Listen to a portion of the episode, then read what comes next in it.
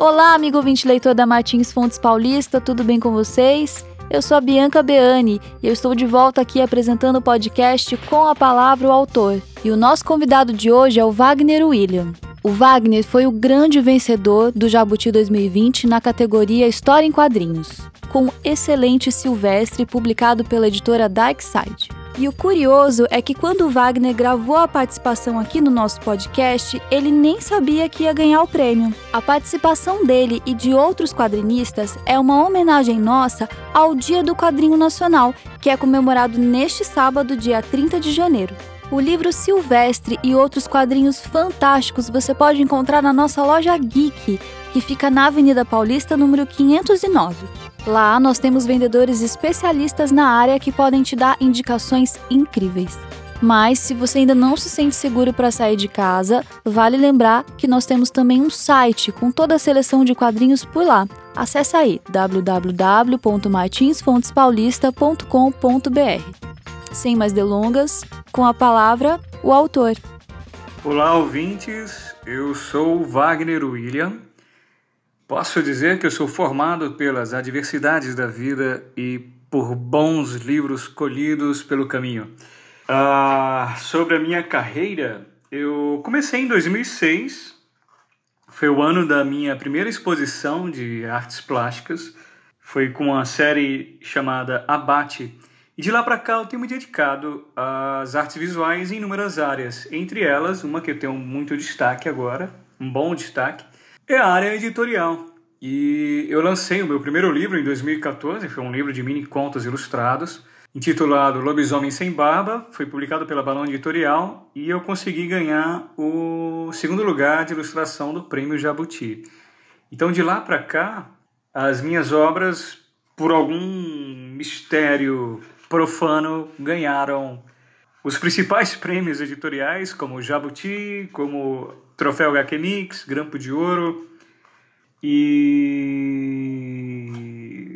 foi finalista, né? Aqueles que não, não ganharam foram finalistas. Ganhei também o edital do governo de São Paulo, o PROAC.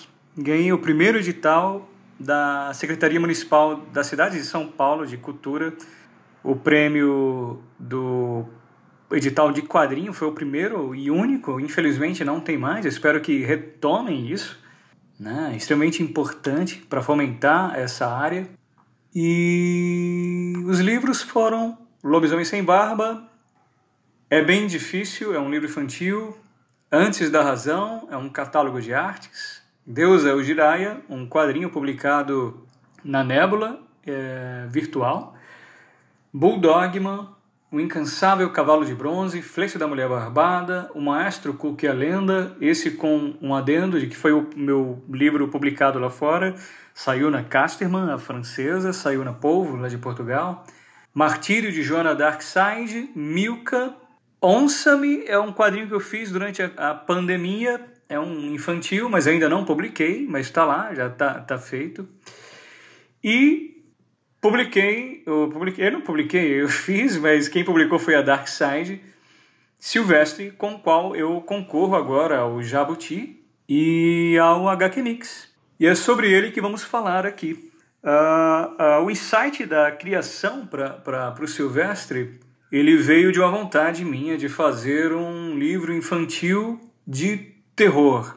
Então eu pensei na figura de um caçador e ele encontrava essas lendas antigas e fazia uma torta e uma coisa grandiosa acontecia em relação a isso. Só que a história foi. Eu, eu tenho um, um.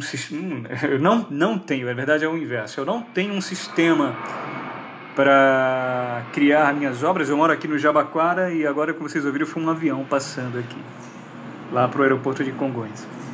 E assim, é, eu não tenho nenhum sistema, não crio esqueletos elaborados, nem nada disso. Eu vou dando voz a, aos personagens e vendo até onde a coisa vai, né? aonde segue. Então, mas talvez por isso que eu consiga criar bastante, porque eu não perco o, o interesse pela história enquanto eu a crio porque ela é, um, é uma criação mutante, as coisas vão se desenvolvendo e vão tomando vida de uma maneira que às vezes foge ao meu controle. E eu gosto quando fuge ao meu controle, eu gosto quando o personagem chega a um ponto de ter vida própria a, a começar a conduzir o caminho e a história e tomar de mim as palavras que deveriam sair ali enquanto autor. E foi assim que Silvestre saiu de um livro infantil e começou a ter uma forma muito maior e acabou virando uma história em quadrinho para um público adulto. E e é isso.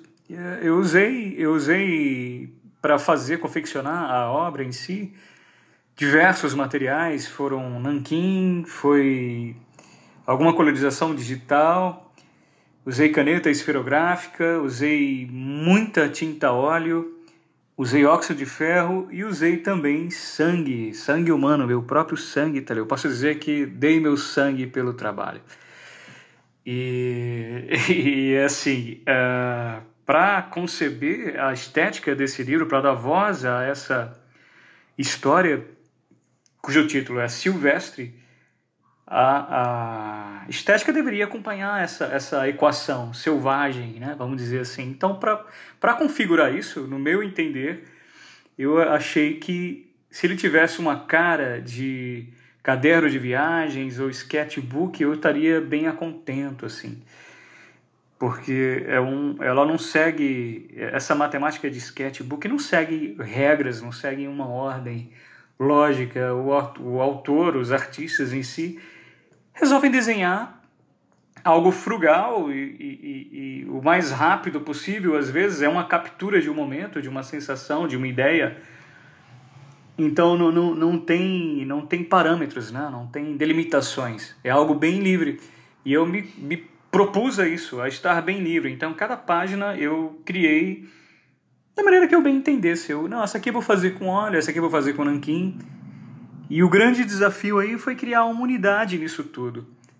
E eu acho que, felizmente, eu acho que eu consegui essa unidade, criando alguns traquejos dentro das imagens, criando um, um, a toda uma questão sobre como o texto se comporta no livro, e eu acho que isso criou uma unidade legal ter uma inserção de manchas e cores, elas acabam, por mais diversa que seja, página a página, você nota que há, um, há um, uma unidade ali.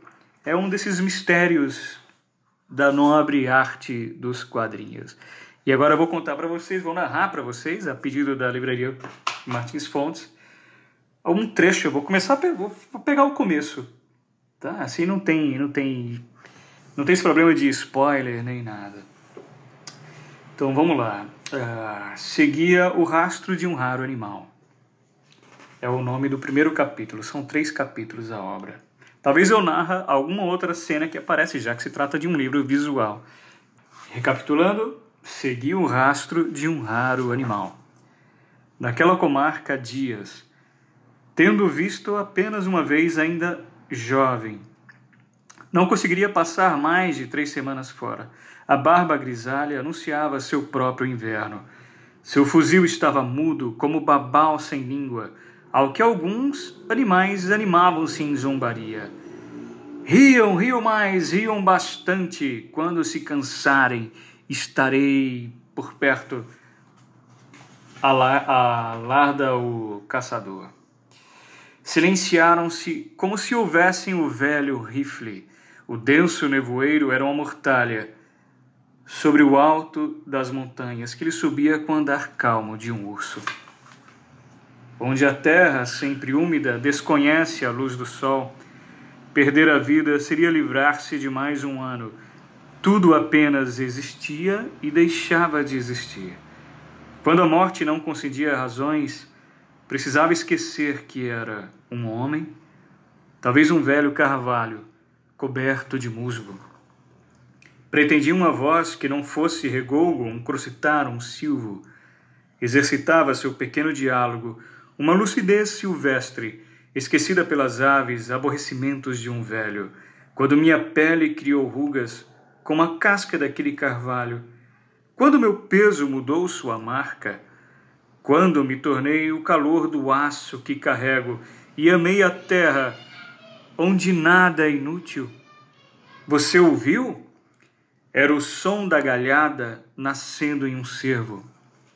E aí, quando ele diz que era o som da galhada nascendo em um cervo, isso remete a uma lembrança, que é a da lenda do cervo. E aqui vem uma outra narrativa, e essa em letra cursiva, dando a entender que foi escrito em algum manuscrito, e, e aparece esse velho caçador escrevendo um caderno.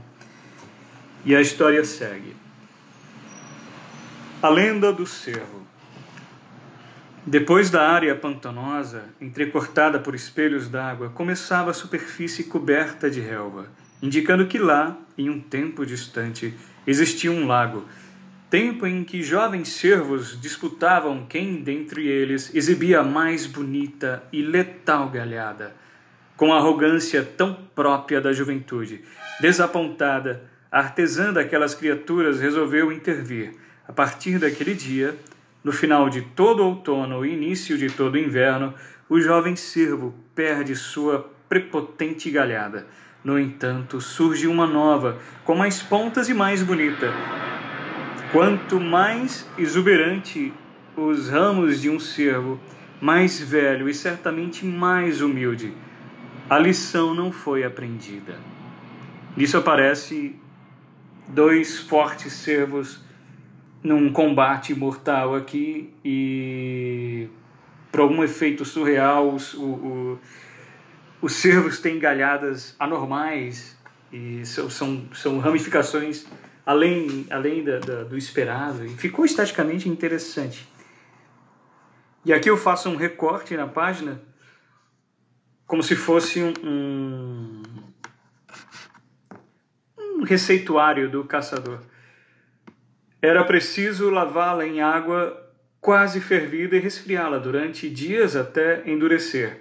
Alguns segundos a mais, na água, trincaria e perderia seu valor. Isso em relação ao, à galhada que ele achou no meio do caminho. E aí corta para o caçador olhando essa galhada e volta a voz do narrador sobre o, o velho caçador. Talvez ele estivesse na água tempo demais. Se lhe permitisse uma crença, seria o instinto apenas. Tudo o mais era mover-se de uma refeição a outra.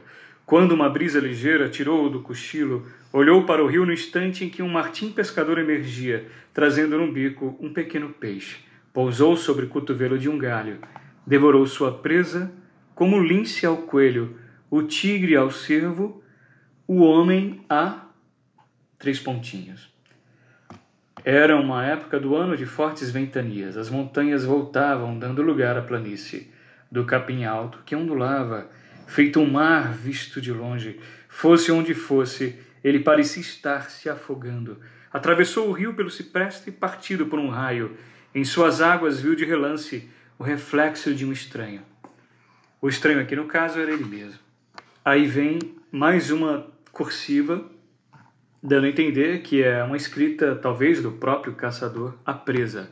A mais antiga das literaturas, escrita na ranhura das folhas, na respiração das árvores, na carroça intacta de uma na carcaça intacta de uma serpente, tudo indicava aquele seria um dia morto. Quando seria fácil pensar em sorte, encontrou uma pista. Por bolotas e fezes recentes, a água espaçada de uma pegada precisava há quanto tempo o animal passara por ali. Não devia estar longe. Verdade era que tamanho desânimo sobre a forja de alguns animais saíam das moitas mal acabadas criaturas feito porco selvagem. Riu-se pensando: que insulto! Algo tão infeliz quanto eu. Fez pontaria, apoiando-se na perna direita, cortou um vento frio do oeste, lacrimejando o olho que não pôde piscar. Sentiu o sangue latejar a ponta dos dedos, enquanto imóvel, silencioso, criando raízes, prendeu a respiração, mas não a lufada podre. Fugiu, porco! Maldito! Com isso eu encerro a leitura. E espero que tenham gostado. Quem quiser procurar, a obra é Silvestre, como falei, publicada pela Dark Side concorre, não sei que dia que esse, esse áudio vai estar ativa, mas dia 26 ela está concorrendo ao maior prêmio editorial do Brasil, o Jabuti, na categoria Histórias em Quadrinhos. Uma categoria que é recém inserida ao, ao, à premiação. Espero que continue assim agora, por todo sempre. E é isso, Silvestre é uma obra sintomática sobre o homem e a natureza. E ela carga de cair um ano em que a gente vê esses recordes de queimadas florestais e tudo mais. Então é isso. Um bom dia para você, uma boa noite ou boa tarde. E estamos aí. Obrigado, Livraria Martins Fontes, pelo convite. Tudo de bom para vocês. Um beijo grande e até mais. Muito obrigado, Wagner, pela sua participação. Vida longa ao quadrinho nacional. Amigo ouvinte, até a próxima.